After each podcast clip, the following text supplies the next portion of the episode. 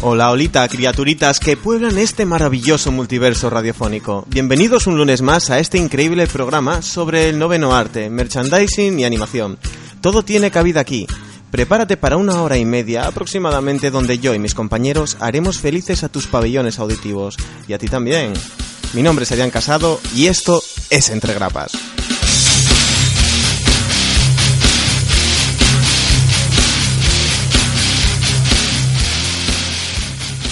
Entre Grapas es un programa pensado para informaros sobre la actualidad del mundo del cómic, viñetas y demás fricadas en general, pero es una labor titánica, mastodóntica, épica, digna de que se mencione en cantares por juglares y de ser llevada a cabo por un equipo sin igual. Adrián Gutiérrez, lector profesional de cómics. Las tiendas le hacen la ola cuando lo ven pasar por la puerta.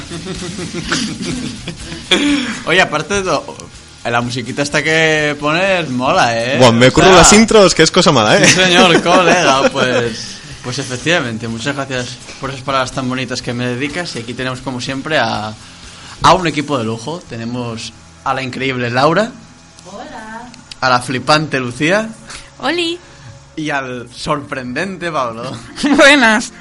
Y como no, nuestro jefazo ahí a los mandos, preparado para darnos caña, Adrián Casado.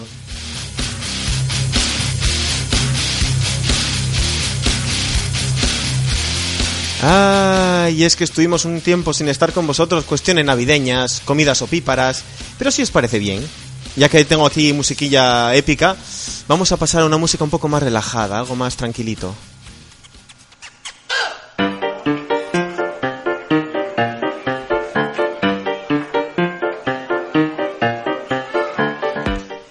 Y es que amigos, Entre Grapas eh, lo tenéis todos los lunes sobre las 7 y media en Radio Chena en el 105.8 de la FM. ¿Que te quedas con ganas de volver a escucharnos? Nadie te iba a culpar, lo sabemos, te gustamos, somos sexys, no lo puedes negar. Tan fácil como ir a internet y entrar en entregrapas.wordpress.com. ¿Que te gusta más Facebook? Pues nada, dale a me gusta hasta que te salga callos en facebook.com barra entregrapas. ¿Que hablas poco? Pues nuestro Twitter es tu solución, arroba entregrapas. ¿Que quieres mandarnos un correo? Arroba entregrapas, perdón, entregrapas arroba outlook.es. Ya no me sé ni los correos.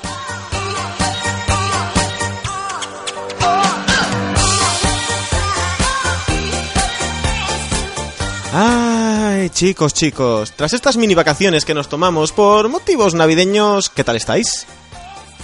Pero igual. No sé soy yo, chica, teníais el mic- tenía no sé por qué el micro silenciado vosotras. Eh, pues antes también lo teníamos silenciado. Podría ser, podría ser. Puritinas. Ay, Navidad, Navidad. Bueno, muchos kilos encima. Muchos regalitos, algún que otro cómic. Más, más figuras que cómics. Yo sí, yo tuve cómic, yo tuve cómic. Bien, bien, bienvenida al lado oscuro, Laura. En fin, fiestas aparte, ¿qué os parece si vamos a ver qué tenemos esta semana? Adri, ¿qué nos traes? Pues hoy os voy a hacer un pequeño repaso de lo que creo que ha sido lo más significante y, y mejor del año 2014, que nos acaba de, de abandonar del universo de DC. Muy bien. ¿Pablo? Pues yo os voy a hablar un poco de Thor, el dios del trueno. Laura? ¿Laura? Pues yo de merchandising de series que tienen o tuvieron mucho éxito. Lucy, vacila de acento japonés. Pues mira, no. En inglés. Pandora Hearts. Muy bien, muy bien. Qué profesionales sois todos. Madre mía. En fin, ¿este parón nos vino bien? ¿Os relajasteis? ¿Tuvisteis tiempo a preparar bien vuestras secciones? Oh, sí. ¡De Sí, ¿no? sobra! No, se- seguramente no lo hicisteis el último día de la carrera, ¿verdad? ¡No! No. Me gusta, me gusta. Puedo confiar en vosotros. Se ve que sois un equipo sólido. En fin, todo programa, sabéis que empieza con lo primero, que son las noticias. Thank you.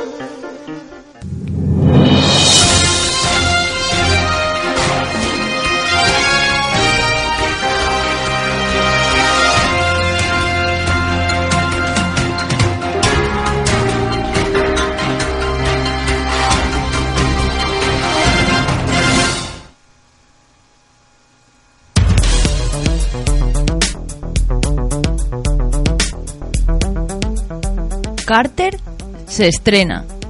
Y es que Agente Carter ya estrenó sus primeros dos capítulos en USA con una audiencia de casi 7 millones de personas, unas cifras más bajas de las que obtuvo su primer capítulo en Agents of S.H.I.E.L.D., Agentes de S.H.I.E.L.D., pero superando las cifras de todos los demás capítulos.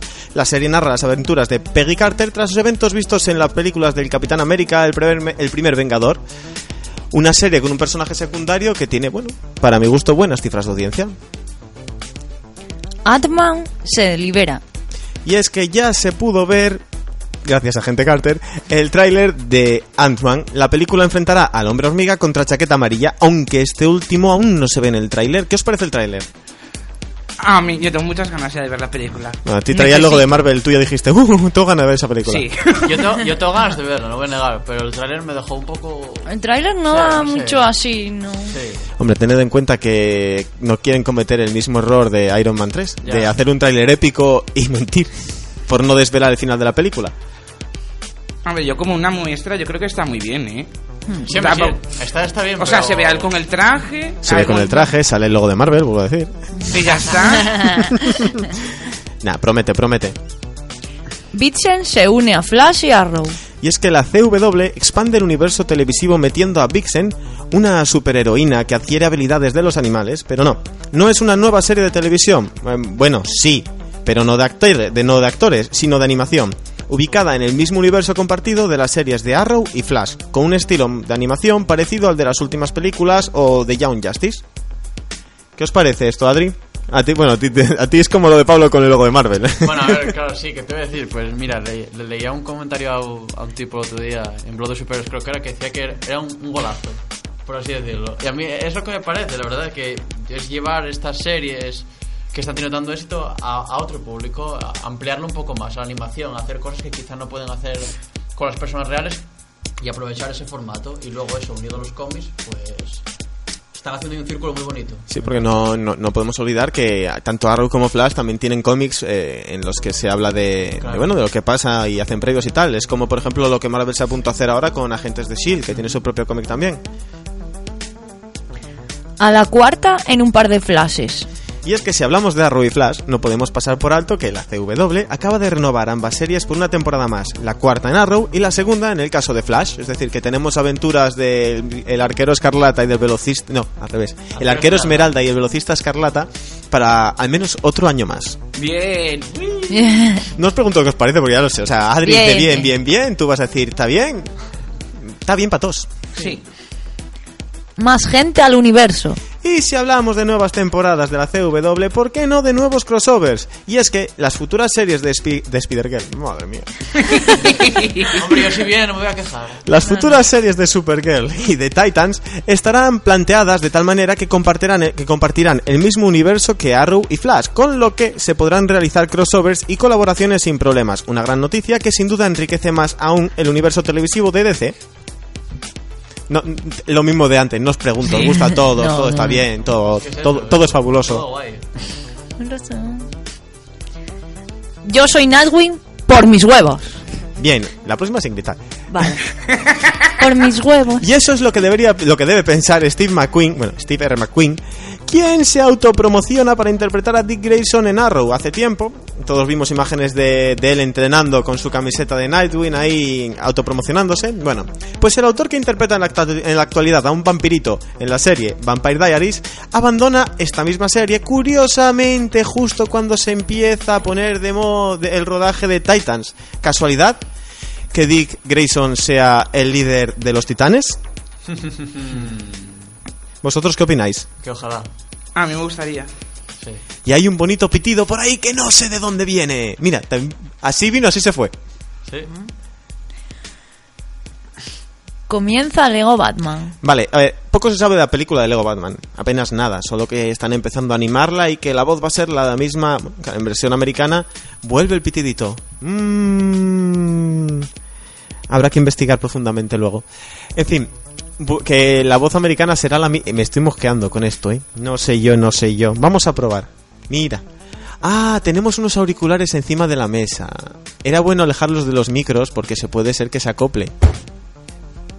Están Ese es el sonido del amor. Vamos ahí otra vez. Vamos a empezar otra vez. ¿Cómo era la última noticia?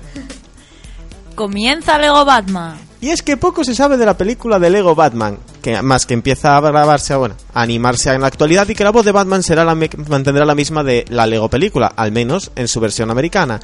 Pero no podía dejar de pasar la ocasión de la noticia de los productores que dijeron de Kira Lego Batman.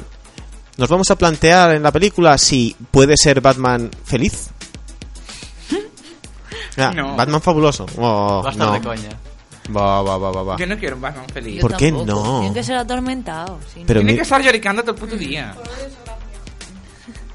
Lucy al micro. Pobre desgraciado. A ver. derecho a ser feliz. Pero tened en cuenta el, el Batman de Lego, no, no es lo mismo que Batman de Frank Miller. Un Batman que canta. Efectivamente, que hace raps. Es super rap. es Batman rapero. Batman rapero, tío. bueno, chicos, hasta aquí las noticias. Ahora vamos a pasar ya a las secciones. ¿Algún voluntario? Sí, manos arriba todos. Bien, bien. Uh. Pablo, vas, te toca. Vale. Esto así, tampoco tiene muchas opciones, pero bueno, para que lo sepas, por si te hace ilusión. Va.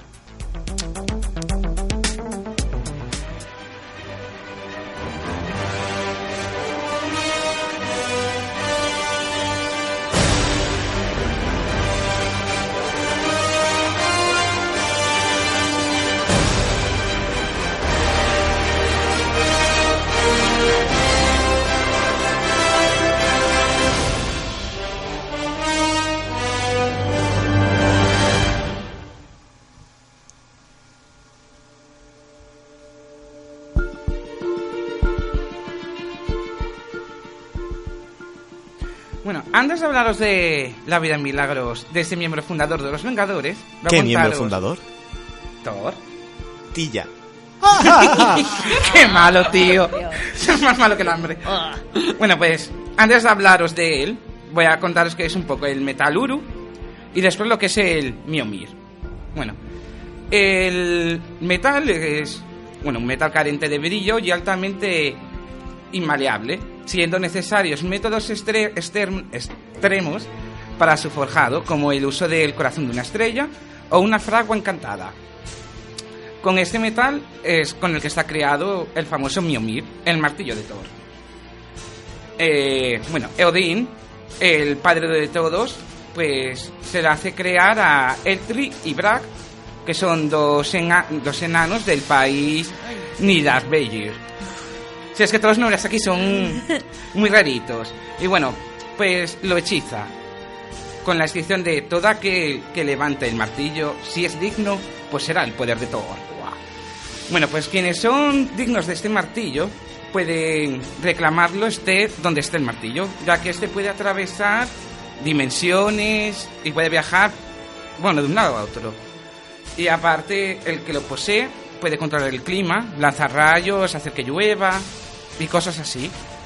Y por último puede crear portales a otras dimensiones, con lo que por ejemplo Thor puede viajar. Qué Y útil. bueno, con la noticia de que hay un nuevo Thor, hay otros que han sido. O sea, que han podido levantarlo. Entre ellos están Billy. Betarrayos. Bueno, al revés, es- Betarrayos Billy, ¿no? Sí. Eh, que, bueno, es un extraterrestre que lucha contra Thor y lo consigue levantar Es digno. y es digno. Otro sería el abuelo del propio Thor, que lo resucitan y, bueno, puede levantarlo y es digno. Y otro sería, por ejemplo, el Capitán América, que bueno, que más digno que el Capitán. Y luego los sorprendentes son estos dos últimos, Wonder Woman y Superman, de DC Comics. Que en cuanto se cruza Marvel y DC, pues primero lo levanta Wonder Woman en el número 2 y en el número 4 lo hace Superman. Solo que Wonder Woman no lo usa, simplemente lo levanta, es digna por ser diosa y dice, yo no necesito un martillo. y se da de hostias contra Tormenta. A pelo. A pelo. Y bueno, ya empezaríamos un poco con lo que es ya Thor. Bueno, pues hace su primera aparición en el número 83 de Journey into Mystery, publicado en agosto de 1962 y fue creado por Stan Lee y Jack Kirby. ¿Cómo no? Todos creados por ellos dos. Stanley mola. Sí, bueno, en estos cómics conoceríamos a Donald Blake, un doctor cojo que está de vacaciones en Noruega, donde se queda atrapado dentro de una cueva en la cual encuesta- encuentra un bastón encantado. Y al darle un golpe en el suelo, se transforma en Thor. Oh, mira. Y bueno, eh, una vez que es Thor, va descubriendo poco a poco qué es. Entonces va descubriendo que es el hijo de Odín, el dios de Asgard, hijo de Gea, la diosa de la tierra. Y con el tiempo, pues bueno, va reinando y va conquistando todo. Planeta, El Sí. tiempo, el tiempo, porque decimos tiempo. Sí, yo digo tiempo, se me escapa. A veces es imposible no decir tiempo.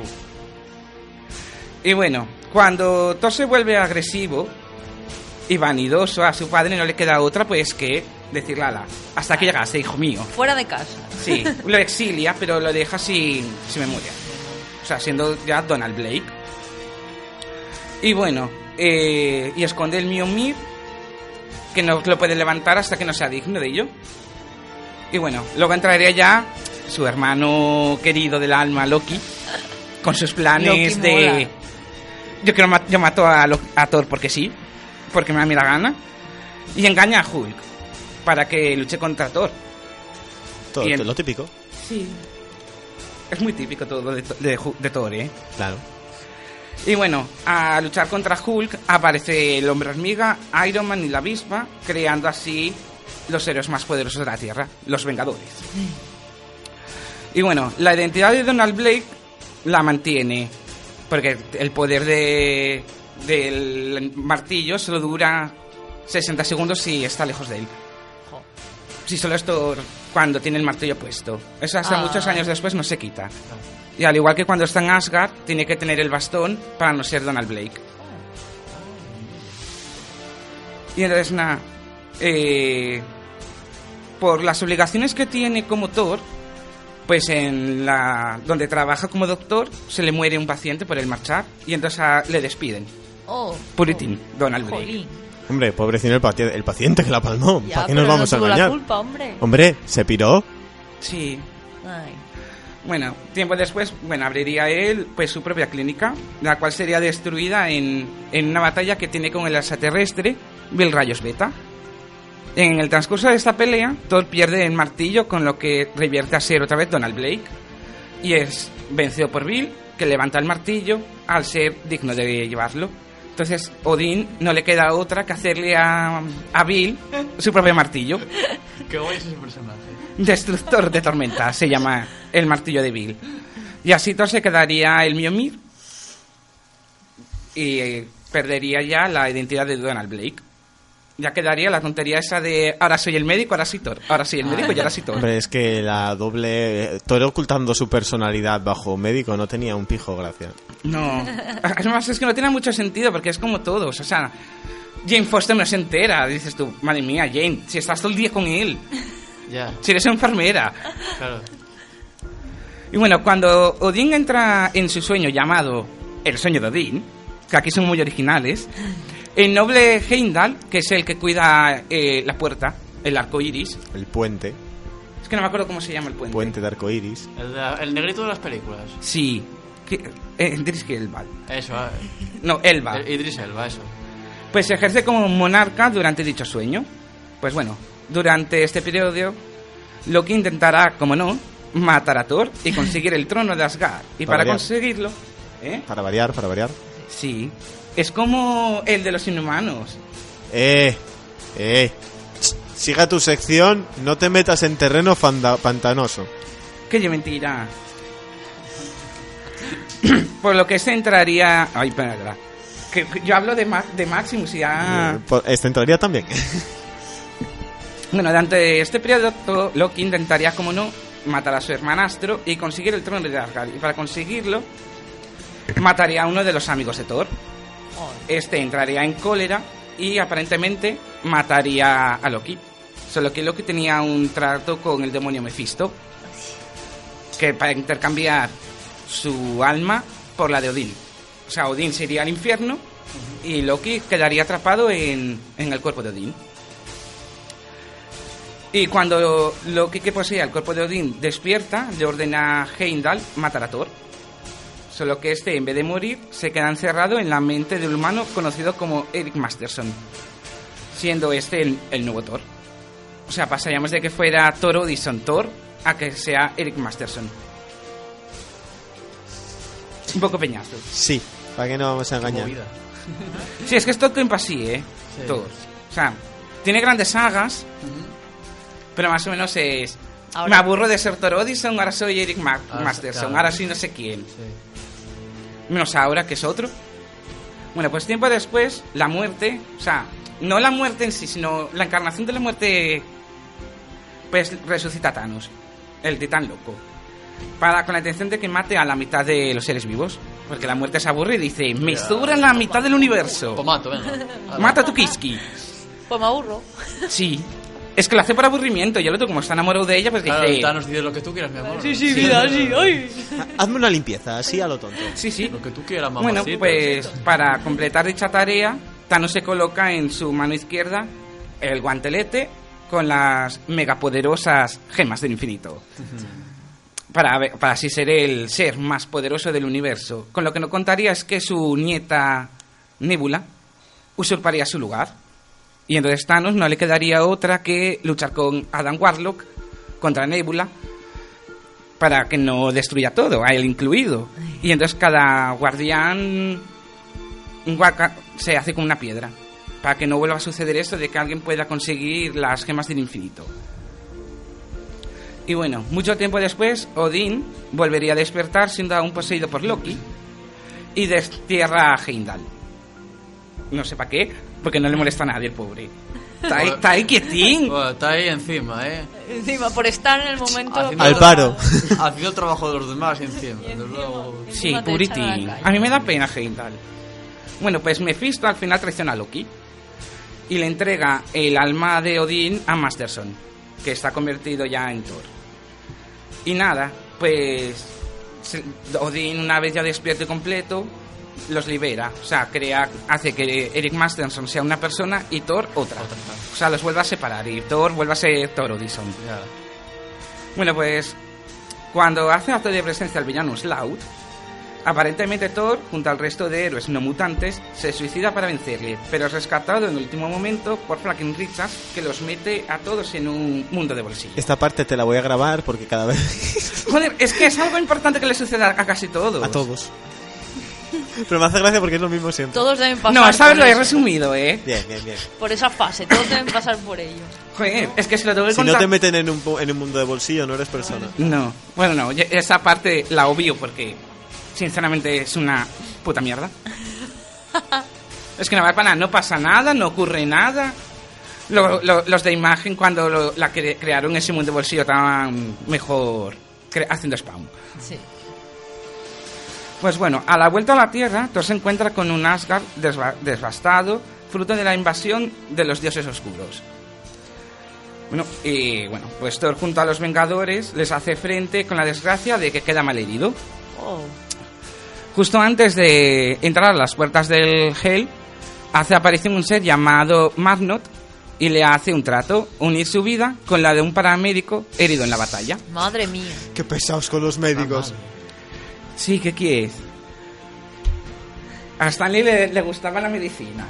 Y dijo, ¿en Thor? Médicos. Bueno, pues Thor viaja junto a Hércules al Olimpo para que Zeus le diga qué ha pasado con Asgard. Solo que allí lo que encuentran es que el Olimpo también ha sido atacado y está en ruinas. Solo que los olímpicos creen que es culpa de los asgardianos y Zeus los expulsa a él y a Hércules de, del Olimpo. Y entonces más. Tomar por culo. Entonces tienen que buscar a, Hasta aquí. Se a los dioses estos oscuros. Mira, los vencen, salvan a Odín. ¿Qué dices tú? ¿Para qué los salvas? Hace bonito. ¿eh? Y qué corto se me hace. Muy rápido hablo. No, está bien, está bien. No, no te creas, ¿eh? Estuvo entretenido. Ya doy por hecho que acabaste, ¿no? No, no. Ah, bueno, que, que está bien, ya Bueno, sabes. sí, no. Yo, sí. que- que faltan cosas, ¿no? No, porque es eso. Luego ya vendría las sagas recientes como la Civil War. Y ponerme a contar la Civil War Otra vez. otra vez. Y luego ya sería serio, pero la serie ya es muy cercana. Va, ahí hay tomito, ¿no? A serio sí, tiene un tomo gordo, Ya comprendido. tiene tomo, ya tiene tomo. Y bueno, luego estarían la- las dos películas, que realmente están bastante bien, que obvian lo de Donald Blake, lo dejan ahí como un cameo raro, que es un, el, tra- el exnovio de Jim Foster, Sí. que se pone él el traje cuando sale del hospital y lleva la pegatina de médico, Donald Blake. Y ahí lo dejan. Y dices tú bien. Bueno. Y bueno, la película en realidad está muy bien, o sea, es más entretenida que los cómics. Hay que decirlo, los cómics son bastante, mucho más, más aburridos. A mí por lo menos... Vamos, que te tiene que gustar bastante para echar horas ahí leyendo. Que a mí las ¿no? pelis, por ejemplo, no me dieron mucho más. Bueno, a ver, en la Por peli yo creo que os gustó un poco a todos. La primera, a, a las chicas salía... ¿Cómo se llama el actor? Es que no me viene a la Chris. Hemsworth. Chris Hemsworth medio desnudo, Adri tenía ojo de halcón, a Pablo le ponían el logo de Marvel al principio, o sea... Hostia, es verdad, tío. era- era Mucho completa. con esa escena. estaba, estaba, pero es que no callaba con esa escena.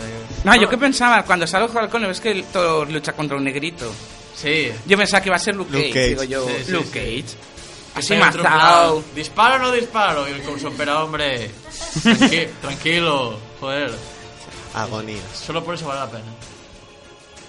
¿Algo más que añadir, Pablo? Sí, hay un- una serie de, de cortos que es Hulk contra alguien y uno de esos es Hulk contra Thor. Que es Hulk que va hacia Asgard. De paseo. Sí. Y luchan.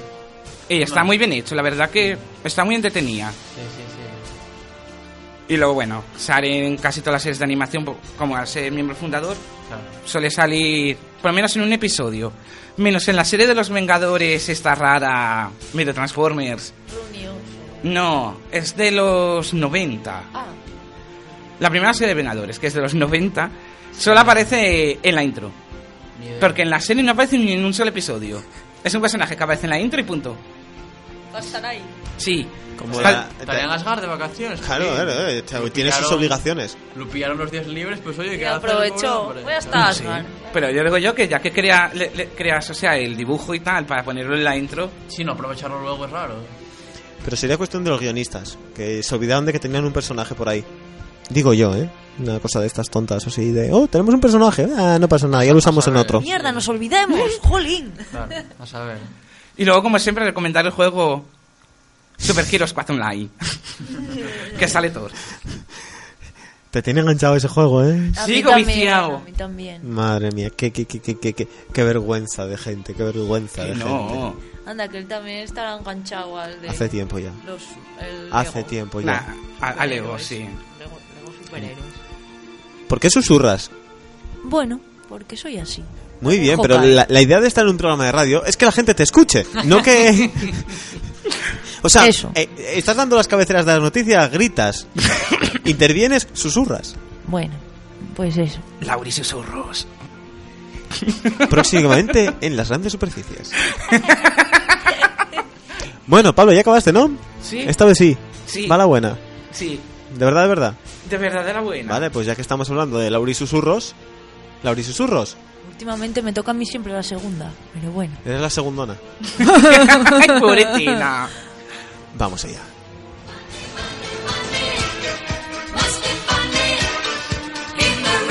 De compras con Laura.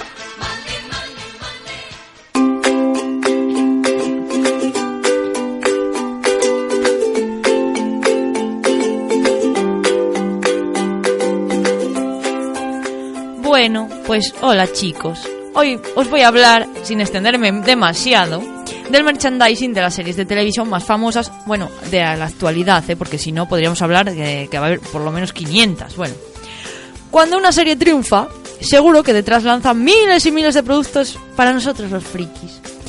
Antes de nada, ¿qué? ¿Se portaron bien los reyes con vosotros y os trajeron mucho material friki, chicos? Mira, ¿Adri? A mí me trajeron el, el Gringarro Artefx de Cotruquilla. Señora Lucía me regaló a Batman y Catwoman de la serie animada. Muy bien, sí, la Ahora. antigua de... Muy bien, muy la bien. caja, la Muy saco. bien. Sí, superguay. Como tiene que ser. ¿Tú, Lucy? A mí, la verdad que este año poquito, pero me regalaron una figura de Bulma y eso está muy bien. Y bueno, la Play. Muy bien, muy bien. ¿Tú, Pablo? A mí una figura de Vegeta. ¡Ey! Una sudadera muy guapa. Sí, de Superman. Eh. Ay, muy psicodélica. ¿A ti, a Adrián Casado?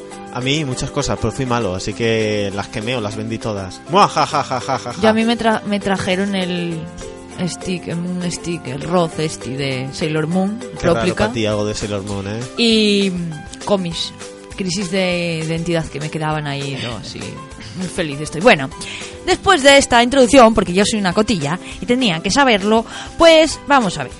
Pues bien, The Walking Dead, The, The Walking Dead, bueno, para los que saben The inglés, Walking Dead. Dead, es una de esas series que tanto han dado y siguen dando que hablar.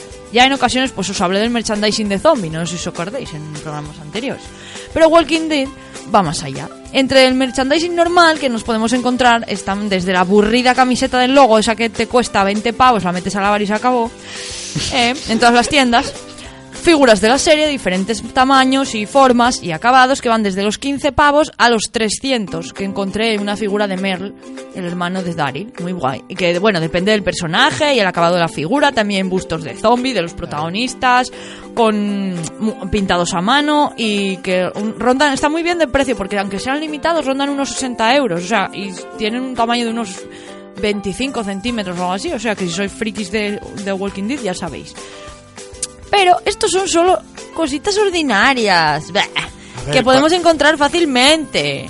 Lo bueno empieza cuando empezamos a investigar un poquito y nos topamos con por curiosidad. Bueno, seguramente hay más merchandising tipo, mm, yo qué sé, moldes de galletas de cabezas, pero en Portugal, en una tienda de la Fox oficial, estrenó para la cuarta temporada una modalidad en la que tú podías comprar merchandising de la serie pagando con sangre. Donabas sangre y podías comprar todo el merchandising que quisieras de la serie. Y por eso lo traigo como algo mm, muy curioso. Pues en 10 días aumentaron las donaciones de sangre en un 570%. Ahí en nada. Si lo hacen aquí, Si, si lo hacen aquí, vamos todos pálidos, vamos, pálidos, me quedo sin sangre. Mira que odio sacar sangre, pero seguro que ahí estaba todo el día metida. Bueno, ¿Pero tú? ¿Quién de esta mesa no iría a donar sangre si le dan cómics o figuras gratis? problema. No, a ver. Me Soy, día y noche ahí. soy realista. si tengo que, que donar óvulos también, no pasa nada. Bueno, pues ocurre lo mismo con una serie que triunfó ya hace un año o dos, que ahora mismo se considera una serie de culto como es Breaking Bad. Por supuesto, también se riega con material de merchandising común, como tacitas, camisetas, bustos, figuras, cosplays, réplicas. Pero hay material más interesante, como por ejemplo las sales de baño de Breaking Bad, que imitan eh, la metanfetamina azul que cocinan Walter y Jess. Y Jesse. Jesse. Jesse, sí. Sí, Jesse. Jesse. Dependiendo de la tienda que la compremos, que son muy fáciles de encontrar, no es como otro merchandising a lo mejor que tienes que entrar en eBay, no, no, no, esto es muy fácil de encontrar y van desde los 20 euros así hasta los 35 que podemos encontrar en una tienda normal. Eso sí, yo creo que lleva muy poca cantidad, yo ahí no puedo echar ahí a la bañera eso, pa- te sirven para una vez. Oye, un capricho un poco carillo, bueno. bueno, hombre, a ver, en las sales de baño no hace falta echar ahí... Yo necesito sales de baño y un poco de agua. es como el que se, cuando se echa una taza de café la cuchara se tiene que quedar de pie, ¿no? Hasta Más bien es por el azúcar. Eso, eso, eso.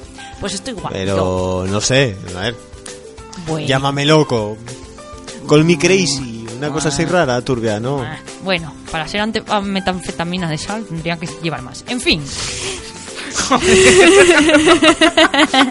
Entonces tú a la de comer no te arrimes, ¿eh? no, no, no, eso no, mejor que no.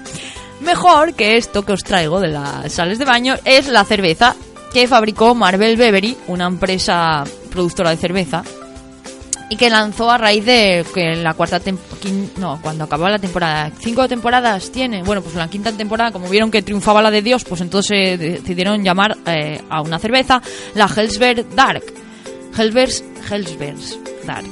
Por Heisenberg. eso, porque toma escrito. Ay, perdón. Y porque te leí el guion. Es verdad, Heisenberg Dark. Claro, digo yo, ¿cómo va a ser eso si el apodo del chaval de Walter White es Heisenberg? Bueno, Chaval, chaval. Del, del hombre, el pobre. de toda la vida. De Hal, el de. el de Malcolm in the Middle. Bueno, fue patrocinada por la propia productora de la serie, o sea que no que no os creéis que fue un loco que una productora ahí de no, no, patrocinada verdad. Y ahora ya, pues después de esto, porque encima iba a, decir, iba a deciros que la cerveza es muy fácil de encontrar, pero Sí, y barata, pero siempre está out of stock. O sea que hay que esperar. O sea, que no es difícil, que no es fácil de Es encontrar. difícil de encontrar. Estaba muy barata, yo creo, y entonces por eso es muy, muy difícil de encontrar. Creo que va ronda los 6 euros o así. O sea que. Ostras, es- Bueno, a ver, para ser eh, una pijada de friki, pues está bien de precio. Una cerveza a 6 euros. Ya duele un poco, pero va, para tenerla ahí en la Te estantería y decir, mira qué rico, no me la va a beber, porque bueno, a lo mejor ya saber de qué está hecha. En fin, Arriesgaría, yo diría que lúpulo, Yo lo bebería. cebada y agua. yo me la bebería seguro, la llen- rellenaría de agua y a tomar por culo. Bueno, Juego de Tronos, otra, como podéis ver, también tiene su propia cerveza. Como no, eh, la va a tener, ya que, bueno, parece que está de moda desde que sacaron la DAF de los Simpson, que también podéis encontrar por ahí, hasta en el súper. Bueno, la cerveza del Juego de Tronos se lanzó a la venta en el año 2013 y se llamó Iron Throne. O Se sea, trono ¿eh? de hierro, de toda la vida. No sé a qué, sabrá, espero que no sepa a hierro. Bueno, a sangre. Entre el merchandising de Juego A de y Tronos... fuego. Ahí está. Pues entre el merchandising de Juego de Tronos, otra vez el pitido, mataré, Pitido viene, pitido va. nos encontramos la réplica de la corona de Joffrey, que parece que ahora está muy de moda esto las réplicas también a, en plan mm, a escala real, ¿no? Pues eh, nos encontramos la corona de Joffrey a, tamaño real, unos a uno, la escala, eh, que es oficial y licenciada y limitada a solo 1500 unidades en el mundo y viene con certificado de autenticidad. Y os diría, corred, corred, insensatos. Pero bueno, hasta finales de abril no la vais a poder tener porque ahora está en pre-order. Eso sí, solo vale unos 400 euros de nada. Ah, bueno. ¿Qué significa para nosotros los frikis? Anda, venga, no pasa nada. Si además, está- bueno, en realidad solo está al alcance de los frikis de los frikis, de los más frikis. Bueno, más bien de los frikis que tenga pasta. Sí, sí, bueno, si estáis dispuestos a pagar por ella, la podéis encontrar en www.vistoenpantalla.com. Y también en esta página, que debe gustarles mucho esto del merchandising raro, encontramos el pack de supervivencia de la Guardia de la Noche, los que están en el murete ahí defendiendo en Juego de Tronos, y si no, pues lo veis, que incluye una daga de acero valirio, una funda de cuero, una bolsita de piel de cervo y bueno, puntas de flecha, de? de ciervo, De de, cervo. cervo, de ciervín, de, de ciervo, puntas de flecha y bueno, un mapa de territorios y una carta que se supone que es una misión para John Nieve, Jon Snow para los pijos, eh, y escrita por, por R.R. Martin, eh, para las oh, con las órdenes y esto. Y bueno, y un cofre de, de madera para guardarlo todo. Y está limitado también a 2.500 unidades. Y oye, está más asequible. Este no son 8.000 euros, son 240 euros, nada más y nada menos. Hombre, es más económico que la corona de Joffrey y igual de friki, pero bueno. Actualmente parece que también las chicas, por fin, somos un buen público receptivo, porque ya nos tenían un poco de lado. Y ahora Juego de Tronos es de las pocas series que fabrican una tirada completa de merchandising solo para mujeres, en plan vestiditos, braguitas, faldas, bañadores, un bañador que mola pila, que me lo voy a comprar yo de la casa Greyjoy, muy guapo, muy guapo. Que además no está muy caro, rondan también los 20, 25 euros. O sea que, oye, para un friki pobre como soy yo, pues oye, te puedes comprar un bañador y vas chuleando la playa, mejor que triquini de eso. Bueno, y ya para terminar, oh, aprovecho para deciros que el fin de las navidades es muy bueno, muy bueno para nosotros los frikis, para poder comprar esos packs de mm, coleccionista de nuestras series favoritas que nos apetece y que no podíamos antes porque las suben a un precio irrisorio. Pues ahora ya está muy bien de precio. Y, y además tiene muchas cosas interesantes. Yo, por ejemplo, pa- vi que la, el pack de Breaking Bad que viene en el barril con no sé cuántas pijadas, tú, eh, antes de las navidades, de los 120 euros no te bajaba. Ahora estamos hablando de que ronda los 75. O sea que aprovechad, locos, insensatos. Y ya está. ¿Qué más queréis? Bueno, bueno, no está mal, no está mal. Yo, por hacer la pregunta un poco así, ya que no la hace ella en su sección, la voy a hacer yo. Venga. ¿Con qué os quedaríais de lo que dijo? Pues no sé. A mí me moló de las salas de baño esas. Sí, las Sí, sales de baño. Está guay, sí. Yo quiero la corona de Joffrey. Yo soy el único que quiere la promoción Dame sangre, te doy cómics. Joder, qué triste. Soy un arrastrado. ¿Qué- ¿Por qué poco te vende? por, por muy poco, ¿para qué nos vamos a engañar? Yo, por muy poco. Bueno, chicos, Lucy, te veo con un pequeño lío de papeles. ¿Te doy media hora más o...? No, no, no. Ya llegas, ¿no? Vale, vale.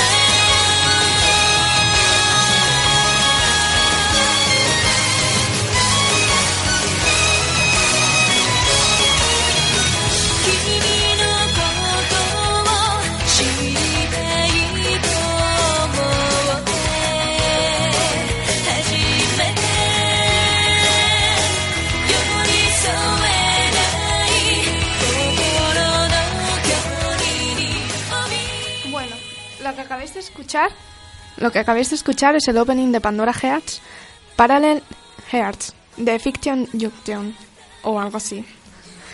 Porque yo en inglés, pues... Como de costumbre os hablaré sobre lo que va el anime, ya que el manga aún lo estoy leyendo y... Bueno, a veces, a veces el anime va por un lado y el manga va por otro. O muchas veces, más bien. El género es Bishonen, que no, no entiendo muy bien qué es el Bishonen, pero bueno, para mí es como un shonen de toda la vida. Drama, fantasía y misterio. Empezó a emitirse... Espera, espera, espera, espera, espera. Es que está otra cosa. ¿Bishonen? Sí. ¿Qué es Bishonen? Eh, Es como un bis- shonen, ¿qué, ¿no? qué es bisoyo? ¿De adolescentes? No sé. No, bisoyo es eh, de chicas bonitas. Pues, Bishonen es de chicos monos. pues Bishonen. Para que lo sepas. ¿No te gusta Sailor Moon? Bisoyo Senshi Sailor Moon, que traducido era Pretty Soldier Sailor Moon, o sea, bonitas guerreras eh, Sailor Moon. La sección asiática la tenía que hacer él, no yo. Pero bueno. yo soy un poco friki de todo. Bueno, empezó a emitirse en abril del 2009 y consta de 25 capítulos, de los cuales los tres últimos son inventados para el anime. Lo que os decía antes de que se le pasan la historia por el forro. Bueno, la historia gira en torno a Oz Bezarius, o como se pronuncie, porque rarísimo, el heredero de uno de los cuatro grandes ducados. Oz lleva una vida tranquila, lujosa y libre de preocupaciones, quitando la ausencia de su padre con quien no se lleva muy bien y tal. Así que... Lado oscuro, ¿no? Chaval. Junto a él se encuentran su tío Oscar, su hermana pequeña Ada y Gilbert, su fiel sirviente y amigo. Estando en la mansión donde tendría lugar la, celebración de sus 15 años y por tanto su mayoría de edad en ese mundo, los 15 años mayor de edad. Y ahí es un paisano, hecho y derecho. En esa antigua mansión, mansión donde se encontraban, que tendría por lo menos 200 años, Oz, Gilbert y Ada encuentran por accidente mientras huían de la criada, porque Oz es un pilluelo, es bastante pillo el chaval. Y por encuentran quiero decir que se caen, se caen en un agujero que se abre a sus pies y van a parar a un cementerio en el que solo hay una lápida, cuyo nombre no se puede leer porque por el paso del tiempo está muy deteriorado. En la pequeña lápida, con forma de cruz, Oz encuentra un reloj de bolsillo. Nada más tocarlo siente, se siente extraño. Dice, Dios mío, ¿qué es esto? ¿Por qué? Y no termina de entender por qué siente esa sensación extraña. Al abrirlo y darle cuerda, resulta también ser una caja de música. Y mientras suena esa música, que es esta que está sonando, creo, tiene una alucinación, donde se encuentra en una extraña habitación donde los muñecos le hablan y se ríen de forma diabólica. Muy diabólica. Muñecos que hablan. Diabólico. Mientras le dicen que han estado esperando por él. Y entonces aparece una extraña chica que parece conocerle. Y de repente, digamos que cambia de personalidad o de algo así y dice que nunca le perdonará y que ella será quien le mate. Cuando en la, cuando en la, alucina- en la alucinación la apuñala. No sé hablar. Hoy tienes el día rebelde, ¿eh? Tengo la lengua loca hoy.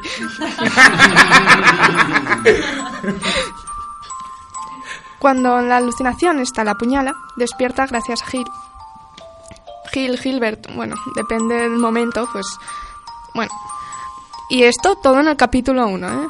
Hay mucha información y tal, y bueno. Ya veréis. He de añadir que se cuenta una leyenda sobre la mansión, porque no lo comenté y tal y sobre el reloj que hay en la sala de ceremonia en la cual el cual lleva 100 años parado. Lo de los 100 años es muy importante y el reloj también. Chan chan chan. Imagino que la traducción varía, pero más o menos la leyenda es esta. Eh, Es esta. El destinado caminará hacia la tierra prometida. El reloj sonará y acabará con la tranquilidad. Leyenda muy maja, ¿no? Se acerca el apocalipsis. Mientras las preparaciones terminaban, la gente extraña, una gente extraña, gente con capas y de aspecto, sí, en plan de hmm, personas sospechosas que van por ahí, rondaban por ahí por el lugar. Y vemos a un, a un Gilbert un poco extraño, digamos, pasado como de rosca. Que no era él, vamos. Pero sí. Hmm. Y estaba acompañado por uno de estos señores extraños que andaban por pululando por el, el lugar. Que dice querer bendecir al joven de sangre Bezarius. Bezarius, 100 años, el reloj. Dejarlo ahí, ¿eh? Macerado todo bien ahí. Sí, sí, almacenar, almacenar. Mientras suena la melodía del reloj, se ve a una joven como la de la alu- alucinación de Oz, pero sin decir, oye, voy a matarte y esas cosas tan bonitas que, sí. que le dijo. Y bueno, así termina el final. Ese es el final del primer episodio. Pero aún acaba la cosa. Tampoco os voy a contar todo, porque en el capítulo 2 ya pasa algo grande y dices tú, me callo y, os chincháis si lo veis, si queréis, y si no, pues os chincháis y ahí os queda. Aparecen personajes que a mí me gustan ya, que van a salir más adelante, como Sharon y mi querido Cerses Brick, que no sé pronunciar, pero yo le quiero igual que hablan de Oz y su futuro. Chon, chon, chon. Mientras se realiza la ceremonia y Oz hace su juramento con la mano apoyada en el reloj, las manecillas que llevaban 100 años paradas vuelven a moverse y a dar justo las 12 de la noche. Mientras los encapuchados hablan de que él es el de las profecías, porque se movió el reloj y tal, un camino se abre a la joven misteriosa y el Gilbert manipulado apuñala a Oz y abre un portal al abismo. Que diréis, ¿qué es el abismo? Luego os explico. Y aparece un conejo gigante, sí, un conejo gigante, que es una cadena, que también os diré qué es luego. Que en realidad es la joven misteriosa. Y continuará. Seguro que estáis muy confusos ahora mismo. Si te digo lo que me parece, ¿El qué? Alicia en el País de las Maravillas. Porque tiene que ver, ¿Así? claro. Es que agujeros y conejos. Es que...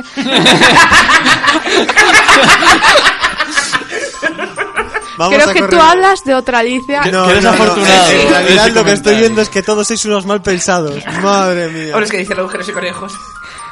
Bueno, eso. Pero, bueno, la serie como es de misterio también. Y vaya, si tiene misterio. Si os leéis el manga, os vais a enterar mucho mejor porque hay mucha más información y, y está bastante bien. Y así complementáis el anime. Bueno. A ver. El abismo. Porque hay un montón de pala- pabra- palabras, palabras por ahí que y de cosas es- específicas y tal, como los cuatro grandes ducados, que son las cuatro familias que sirven al rey y administran las funciones de Pandora. Y diréis, ¿qué es Pandora? Mira el título, Pandora Hearts, sí, sí. Pandora, bajo la fachada de un cuerpo de protección, opera en secreto investiga- investigando todo lo relacionado con el abismo. Y diréis, explícame qué es el abismo, Lucía. Que no lo sé. Vale, el abismo es una extraña y oscura dimensión a la que son desterrados los peores criminales. Allí habitan las cadenas gobernadas por una entidad denominada Voluntad del Abismo. Apenas se conoce información sobre ese lugar, salvo que el tiempo fluye de forma inestable. Lo del tiempo también es importante, porque claro, yo no conté más del capítulo 2, porque no sería spoilear y no me apetece. Y una cadena, a ver. ¿Qué es una cadena? No, no, hielo del collar, no. Una cadena es una criatura nacida en el abismo. Puede tomar diversas formas y tiene diversos po- tipos de poderes, pero su presen- presencia. Tengo la lengua, vamos. Pero su presencia en el mundo humano es inestable, por eso necesita hacer un contrato con un humano para salir del abismo. Y lo que es un contrato no os lo digo porque la veis, lo veis si queréis y si no, pues ya sabéis. También diré otra cosa aparte, que a mí es para meter más gusilla ahí, que es la tragedia de Sabre. Evento ocurrido hace 100 años. ¡Oh, Dios mío! 100 años, como el reloj. ¡Oh, qué tendrá que ver! ¡Oh, Dios mío! Que tiene que ver comienzo. Evento ocurrido hace 100 años al comienzo de la serie. ¿Por qué? Ah, pasan cosas y las cosas llevan otras cosas y pasan... Bueno, total, que Sabrie, que es una ciudad, se hunde por completo en el abismo. Y la gente muere. Muere. Sí, A gran hecho. Claro. sí, sí. ¿Qué os parece? Bueno, aquí un poco... Ah, pues a, a mí me llamó mucho la atención y creo que voy a empezar a verlo, porque me, me gusta como lo contaste.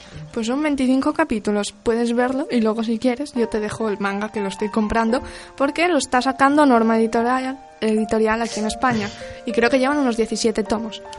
Bien, me gusta. A mí me llamó la atención lo de los, lo de los muñecos. Uh, son diabólicos. Claro, es como... A ver, es, es una chica la que, la que está en, en una habitación llena de muñecos y esa sería la voluntad del abismo. Y curiosamente voy a decir que se llama Alice. Oh, eh, Por si acaso, ¿eh? Sí, pa- para seguir uniendo lo del Dicen conejo. que el abismo tiene forma de caja de juguetes rota. Oh, qué bonito. Ah. Bueno, y Luz, hay historia bonita detrás. Mucha. ¿qué vamos a escuchar ahora? Pues os voy a poner el ending, que se llama Mace, de Savage Genius. O como se pronuncia. Maze. Maze. Porque supongo que será Mace de mazmorra. Entonces será Maze. Será. Será. Es bonita.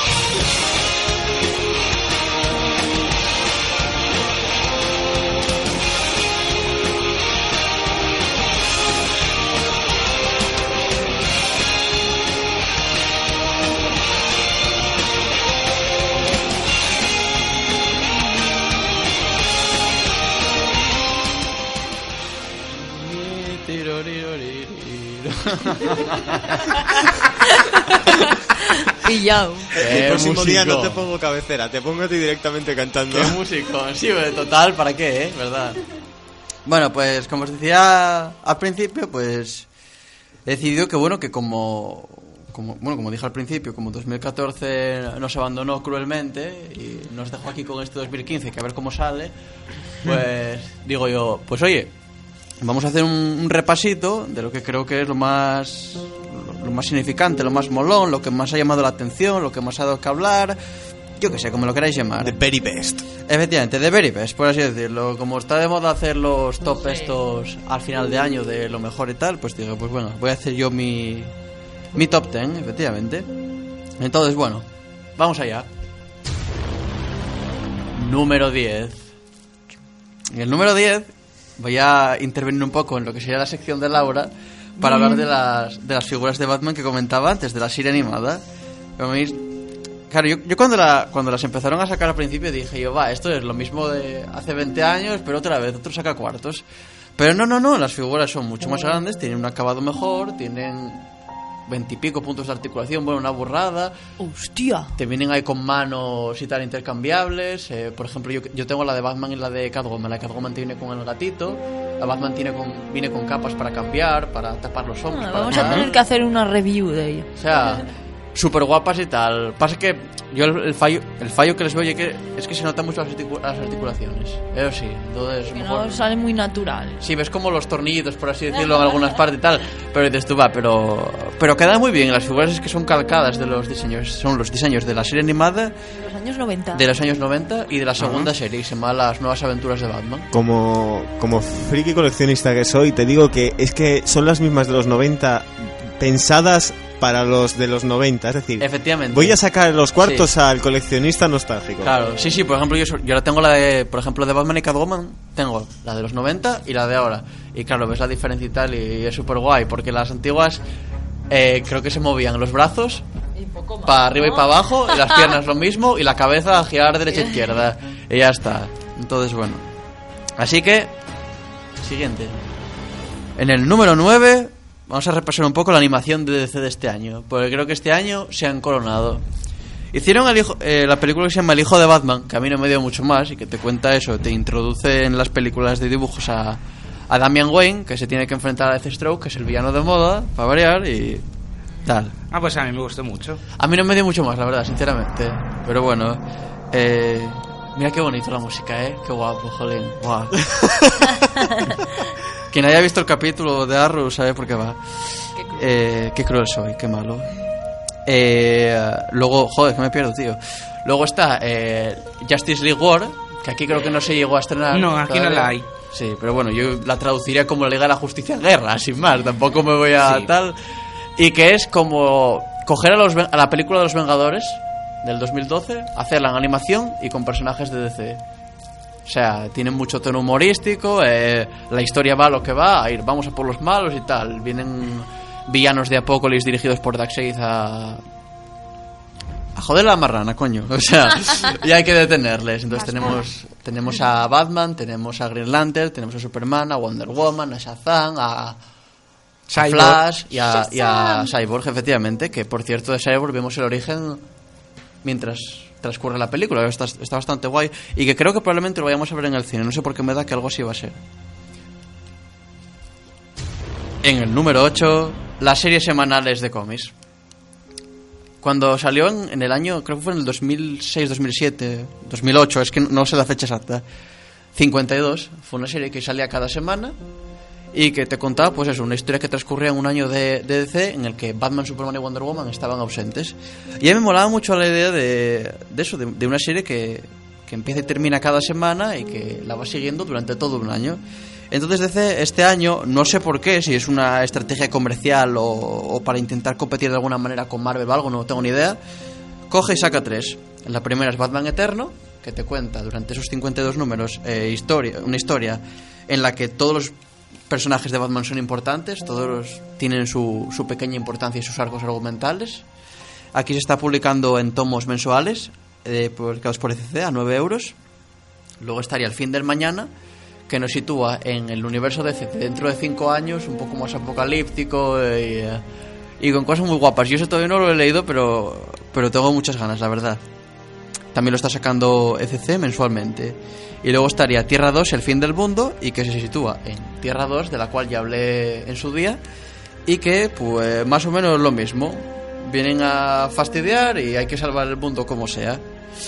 Entonces, bueno, yo lo que señalo sobre todo es eso, porque yo apenas, salvo la de Batman, apenas toqué las otras, es eso, el, el- interés de hacer una serie semanal. Es algo que, que me gusta mucho y que he visto cómo está la gente de saca que cada vez quiere más leer más y más, necesita constantemente más y más noticias tanto en el cine como en las series como en los cómics. Yo creo que al final todos los cómics que conocemos mensuales van a terminar siendo semanales. Una opinión mía, no lo sé. Yo mientras no decaiga el, el, el nivel. Sí, sí, pero yo creo que la producción va a ir a más. Yo creo. La verdad que aquí en España, quitando la muerte de Lobez, no, no, no, no se ha publicado nada semanalmente. Tener en Sí, cuenta sí. de que eso hay que mantenerlo económicamente a la hora de comprarlo. Claro, y eso sí. ya no es lo mismo. No es lo mismo que te saquen 30 grapas un mes a que te saquen 30 grapas a la semana. Claro. Uy, no, por Pero bueno, tened en cuenta que lo que te hacen aquí es la grapa Sí. americana, que sacan dos al mes, o que son mensuales, o que son semanales, aquí te las dividen en un tomo o en Bueno, tomos más gruesos. O sea, claro. sería separar las grapas que te estás comprando, la mayoría de ellas.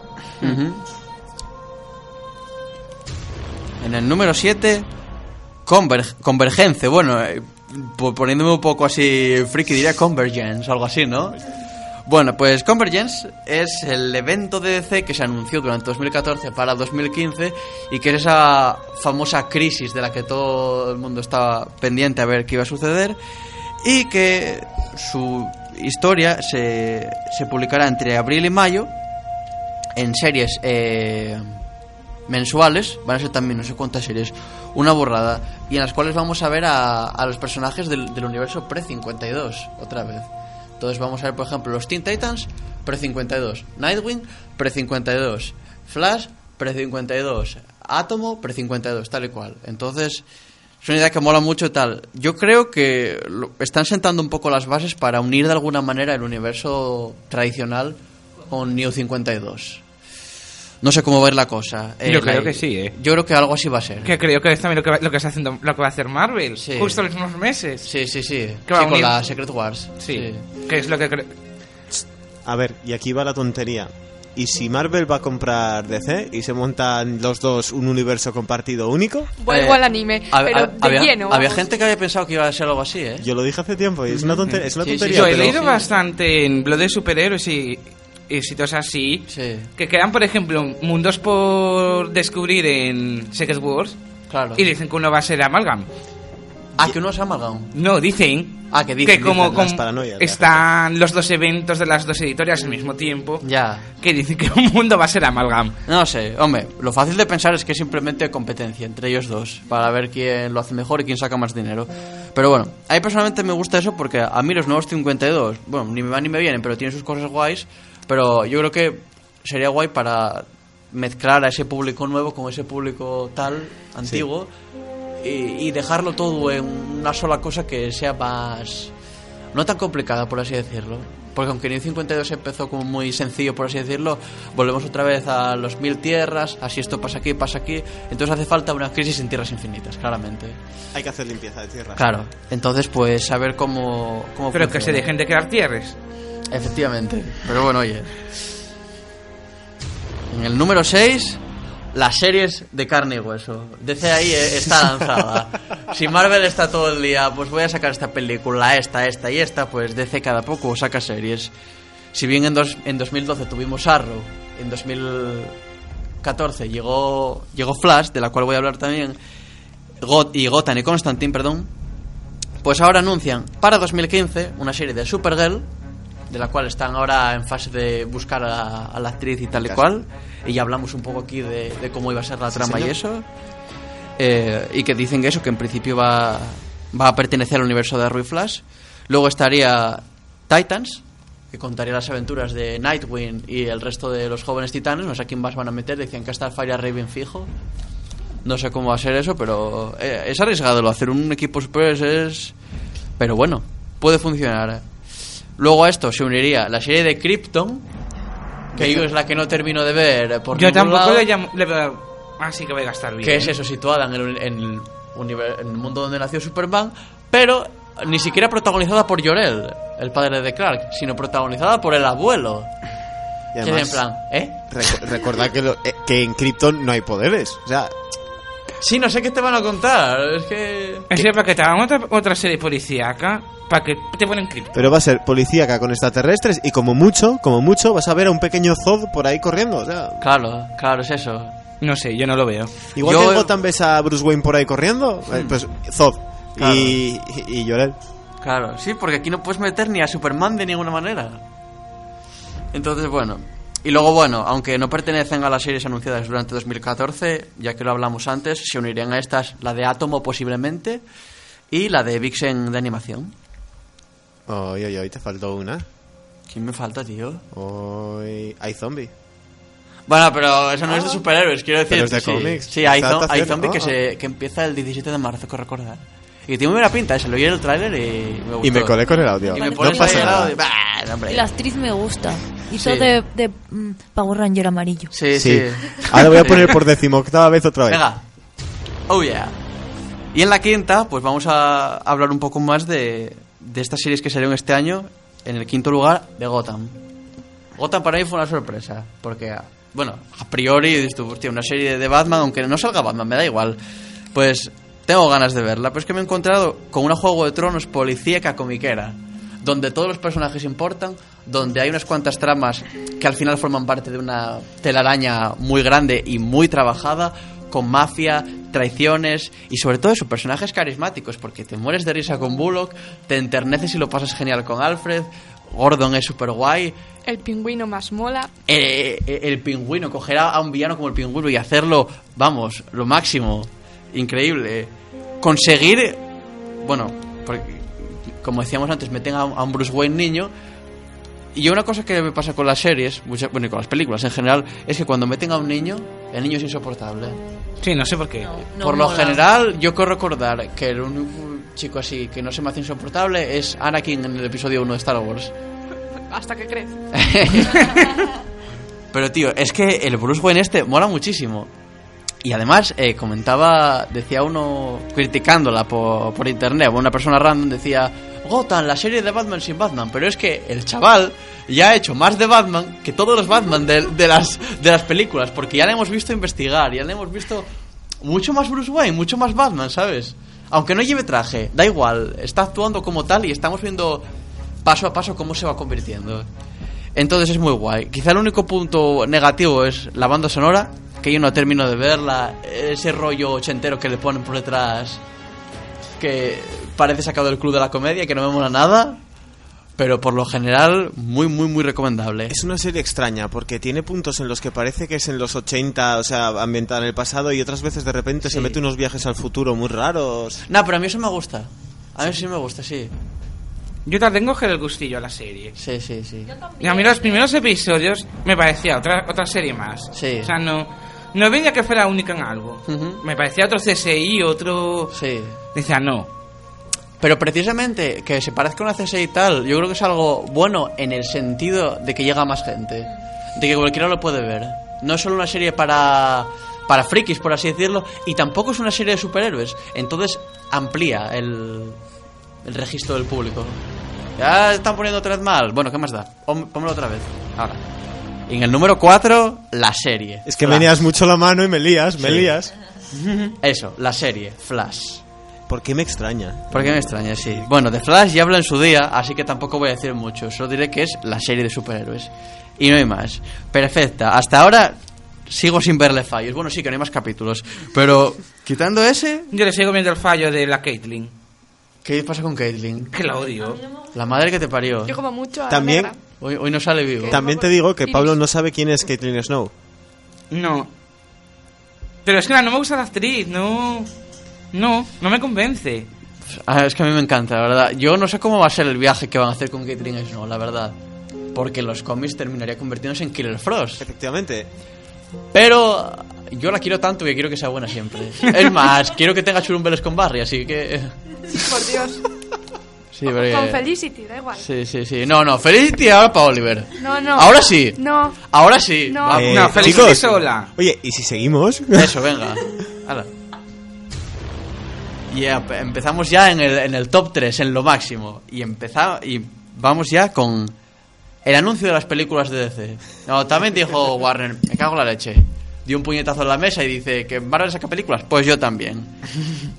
Y así se anuncia su Batman vs Superman, su Escuadrón Suicida, su Liga de la Justicia dividida en dos partes, su película de Flash, su película de Cyborg, su película de Aquaman y su película de Green Lantern. Todo ello desde el 2016 hasta el 2019, a unas dos o tres por año. A mí me sonó la de Flash. A mí también. Dice la gente, no, es que el actor que eligieron, Ezra Miller, no sé qué, no sé cuánto. No, no, a ver, yo no es que me meta con el actor y tal, es que teniendo la serie de, de personas reales, acabando de empezar, con el éxito que está teniendo, y con todo eso, volver a hacer lo mismo, porque parece que es lo que van a hacer. En cine, no. Sobre todo que el no actor que interpreta en la serie a Flash y es que es tan carismático. Yo Sí, creo que para mí se come la serie completamente Sí, ese sí, actor.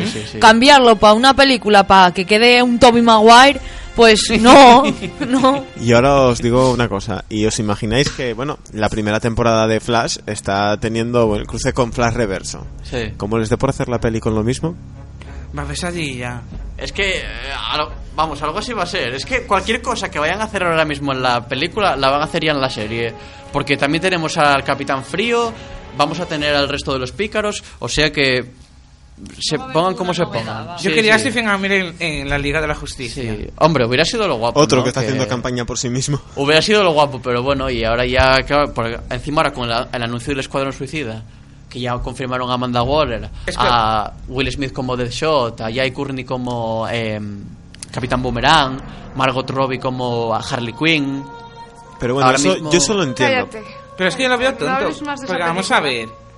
Ver. Quitas metraje, porque no tienes que presentar quién es Flecha Verde. Sí. Deberías.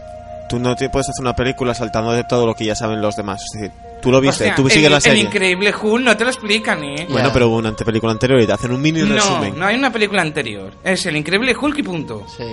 No existe. Esa de Hulk es Claro. de la de Lee. Sí, hombre, a ver. pertenece a otro universo. Pero a ver si nos entendemos. Había películas anteriores de Hulk, recientes. También la sabía de Spider-Man y en Amazon Spider-Man 1 te cuentan el inicio de Peter. Por cansineo. Tengo que decir que, hablando ahora de lo que estamos hablando de separar los universos, Stephen Amell dijo públicamente que él no estaba contento con la elección de hacer una película de Flash y de utilizar a otro actor y todo eso. Pero que después se reunió con Jeff Jones, que es el jefazo que lleva todas las pelis y las series de DC, y dice que salió muy contento, pero que no puede decir más. Yo creo, yo creo, igual es ahí mi sueño friki exaltado, que vamos a ver de aquí a unos años una crisis en tierras infinitas en cine y televisión. Y que metan a los, de, a los de la serie también, ¿no? Ahí, a lo locura. Yo, creo- yo creo que algo así vamos a ver, ¿eh? No sé por qué me da. No lo sé, igual yo estoy equivocado. Y en el número 2, pues tampoco me voy a explayar mucho, porque ya lo comenté en su día, el crossover de Arrow y Flash. Que fue lo máximo. Sin más, si lo queréis escuchar, re- rebobinar el programa anterior, que fue cuando, cuando hablé de ello. Y, y ahí me paso 20 minutos hablando de mis paranoias y de lo que pienso sobre, sobre ello. Pero muy, muy, muy, muy recomendable y un gran paso para el universo de series de, de DC. Espera, no, no, este es, ese es el uno. O sea, este Sí. hay que poner algo especial. No voy a ponerte el mismo. Venga. es imposible que me hayas puesto esto teniendo en cuenta lo que voy a decir. ¿Qué creéis que es el número uno? No sé, sorpréndeme. Pues qué va a ser, hombre, la primera imagen de Ben Affleck con el traje de Batman. Estaba claro. Por supuesto. Vamos, es el, el- el hito de DC de este año. O sea, fue lo máximo. ¿Qué opináis vosotros respecto a eso? Es que no me gusta Ben Affleck. Eh, A mí tampoco. Yo tengo que darle una oportunidad más, ¿eh? Porque Más. no puedo. Es que tiene un culo en la cara, no puedo dejar de mirar. Mira que yo los culos en la cara tampoco, pero pero pero sí, esto me Que gusta. él te moló. Sí, ¿Cómo porque? Y también el- vi persiguiendo a Amy, entonces claro. Ah. ¿Y el traje os gusta? otra. A mí el traje sí que no me parece. Vamos, no está, eh, creo que está bien. No tengo mucho que criticar ahí. Sí. Ah, yo- decente. A mí me mola el murciélago grande. A mí me encanta. Además que sea tan cercano a los cómics, que por fin vayamos a ver un Batman con el traje en gris, no solamente en negro. O sea, es, es genial. Y luego aparte, precisamente yo concuerdo mucho con Lucía, porque a mí Ben Affleck nunca me daba más, de hecho me reía bastante de él hasta que vi Persiguiendo a Amy de Kevin Smith, que es una peli que recomiendo muchísimo, donde ahí Aunque- se ve que Ben Affleck es buen actor y es más, que cuando, yo creo que cuando está con una- un director con el que se compenetra bien, con un equipo con el que tal, trabaja mucho mejor. Yo ya había dicho que como, como director, Ben Affleck yo me parece una pasada Sí, como director. sí. Ahora tengo que ver, a ver esa peli, a ver qué Claro. tal. Si no quiero seguir viendo el culo de en la cara, Sí. diré, mira qué buen actor. Y de bueno, momento, está, vamos, casi, yo creo que ya eso sí que es ya algo que, que sabemos todos, que la hipotética película de Batman que salga en el futuro ambientada en este universo va a estar dirigida por Ben Affleck. Dirigida y Pero protagonizada por Yo él. lo que me gustaría añadir es que yo Ben Affleck le tengo manía porque la mayoría de las películas que vi de él no me gusta nada como actúa. Claro. Entonces ya es eso que te viene de atrás, es esa carga que trae. Sí, sí, Pues sí, lo mismo sí. que, Yo bueno, lo entiendo. arrastras un tal. Claro, El claro. traje le queda muy bien. Sí. Tiene No, pinta no. de no poder moverse. Yo lo O veo un poco rígido, sí. Tengo ganas de verlo en movimiento. Eh, ve- para ver un combate va, va a ser épico Sí. y está la cosa de que si al final sí se pega contra Super, Hmm. le van a tener que poner el traje mecánico ese Sí, típico armadura, ¿eh? para... O sea, que tampoco un exoesqueleto. Sí, sí, sí. Yo tengo en cuenta que ese traje no lo va a usar mucho. Porque Superman no es tanto de la noche, es más de día y Batman de día desentona la de Dios. O sea, Claro. ves a un tío de negro en una azotea a kilómetros. Claro. No sé. No sé. A ver, luego está que en realidad me confunda y la peli sea de noche y luego Los Cuatro Fantásticos sea maravillosa. Puede pasar. ¿quién Claro, bueno, no? sí, a, sa- no, a no saber. te pases, ¿eh? No se sabe. Pero bueno, yo, yo ahora tengo muchísima curiosidad por, por saber cómo va a ser. Yo si ahora me dijeran, por ejemplo, al final Ben Affleck eh, renuncia al papel como muchos desean. Yo ya estaría como cuando lo de la peli de Superman que comenté, qué odio que no se haya hecho, porque me hubiera gustado verla. Como digo, yo la peli de Superman, cuando Sí. eh, mucha gente que lo escuchó dijo, Dios, ¿por qué no la hicieron? Claro, cuando pues ahora escuchó. yo ya necesito ver a, a Ben Affleck. Ahora tengo que decir que antes de que se haya elegido, yo hubiera dado mi vida o un brazo vuestro, no sé de quién sea, porque Batman hubiera sido Gerard Butler. Sí. Ojalá. Eso hubiera molado. Ojalá, pero bueno, es lo que hay. Ben Affleck, caracterizado como bien las fotos, chapó. O sea que ahora ya Habrá que darle una hay que dar oportunidad. oportunidad. Hombre, pues de- eso. De lo malo sabemos que sabe correr, ¿eh? Pues hasta aquí mi, mi top ten. Tu totem, muy bien. Seguimos con el pitido intermitente que me está desquiciando, porque viene, se va. Ya, ¿Ves? tío. Se viene, se va. Madre mía, esto es odio, esto es, esto es, esto es. Esto es.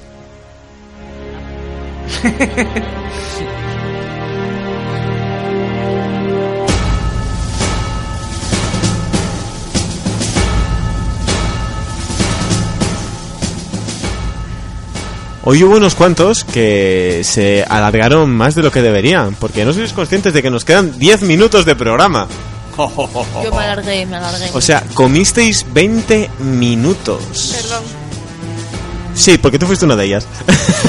Lo sé. Para una vez, Para una vez que te... No, por eso no digo nada. Pero bueno, está bien, está bien. Veo que ya os sentís ya más sueltos, más ligeritos. Como si supiera lo que hacéis. bueno, en noticias esta semana... Espera que baje un poco esto porque no, no tengo yo sitio ya en la mesa. Entre esto y que se hace de noche. Ay, esta semana sucedió un evento trágico, triste.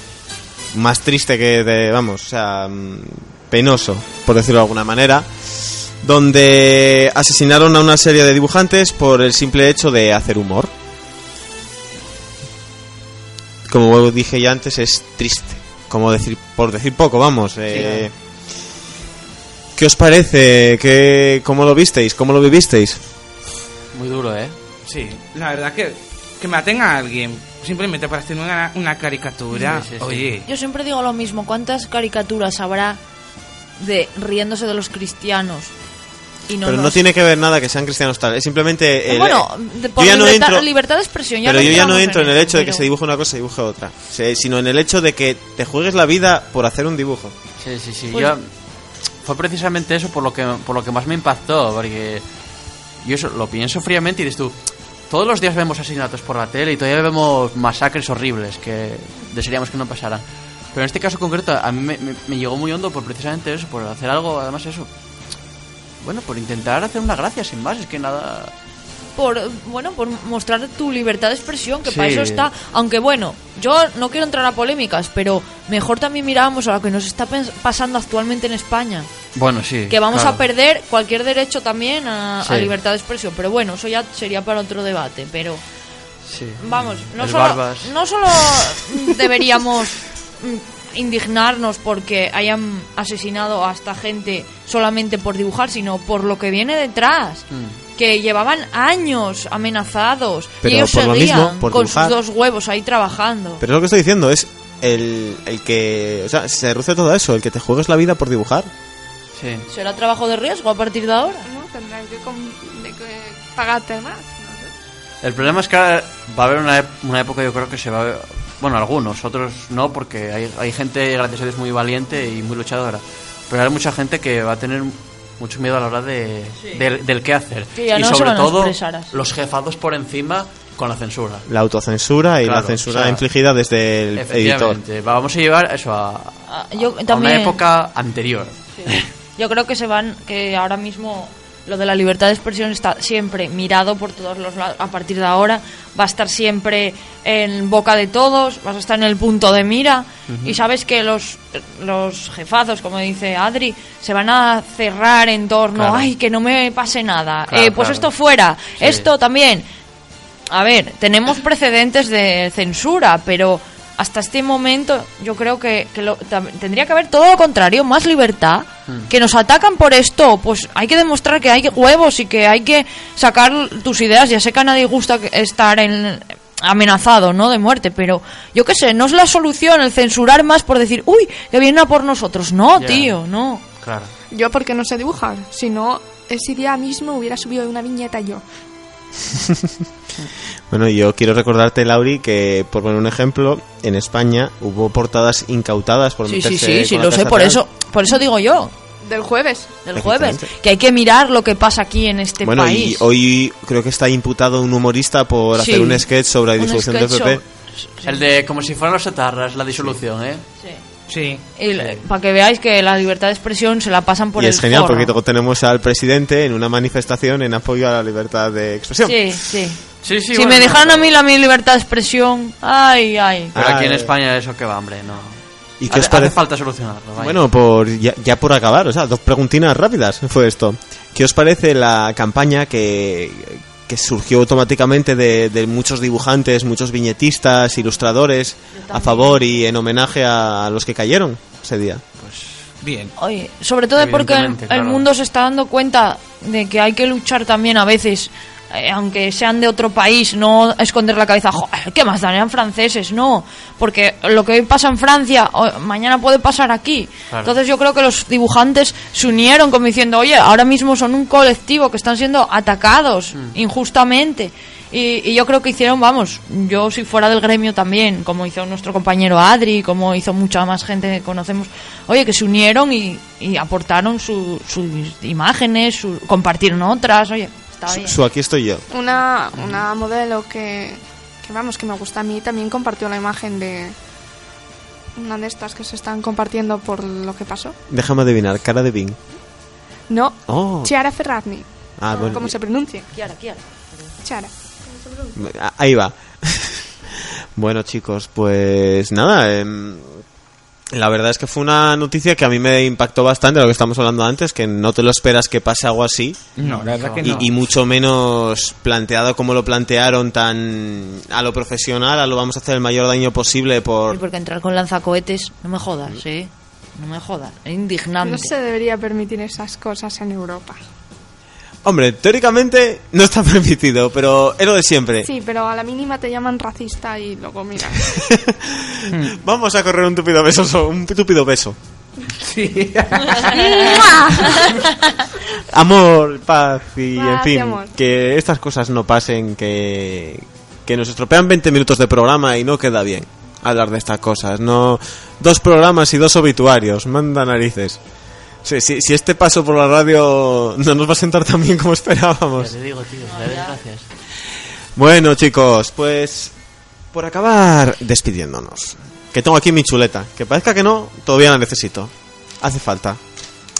Estas son las noticias, no, esto no me vale. Esto así. Hay que coger- ¿Qué queréis? Os voy a empezar a pasar a vosotras, la- a vosotras la chuleta para que la próxima vez No. lo hagáis. Sí, sí, sí, vaya, contad. Sí, hombre, si me vengo arriba y... Venga, vamos a hacer examen. No. ¿Cuándo nos pueden escuchar nuestros queridos oyentes? Sí, Sí, Sí. Siguiente pregunta. bien. Los lunes. A las siete y media. Muy Y bien. también se repone en, la, en Radio Chena. Sí, Los efectivamente. Los miércoles. Los miércoles. No eran los sábados. Y No, los sábados. miércoles, Ah. Los miércoles a las Nos reponen más que a la casa 7 vecina. de la tarde. Efectivamente, somos como, somos como la que se avecina. En fin. La que los lunes, sobre las siete y media, en Radio Chena, en el 105.8 FM. Y estáis mirando a ver si lo dije mal, estáis mirando la chuleta, qué puñeteras sois. Ma- Veneno puro. Sois malas las dos. Veneno. Bueno, chicas, ¿dónde pueden, cuál es nuestro blog? Tres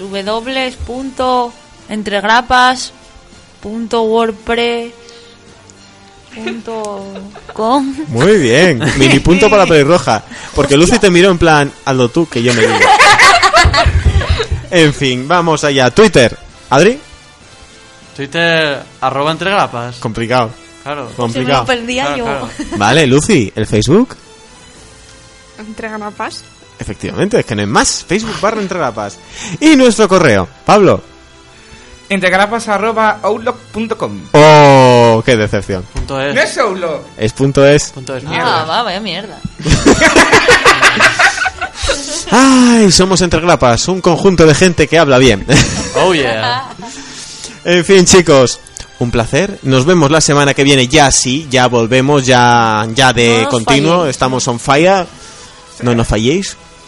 Si no está la pelirroja, que ella sí se puede acceder a armas. Pura, pura furia. Es pura furia y uñas afiladas. em, da más miedo que encontrarte a Carmen de Mairena en un pasillo oscuro. Bueno, venga, ¿eh? No te fajes, no te fajes ya.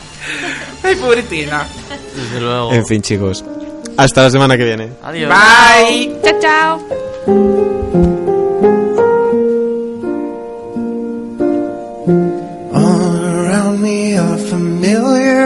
Faces, worn out places, worn out faces, bright and early for their daily races, going nowhere, going nowhere. Their tears are filling up their glasses, no expression, no.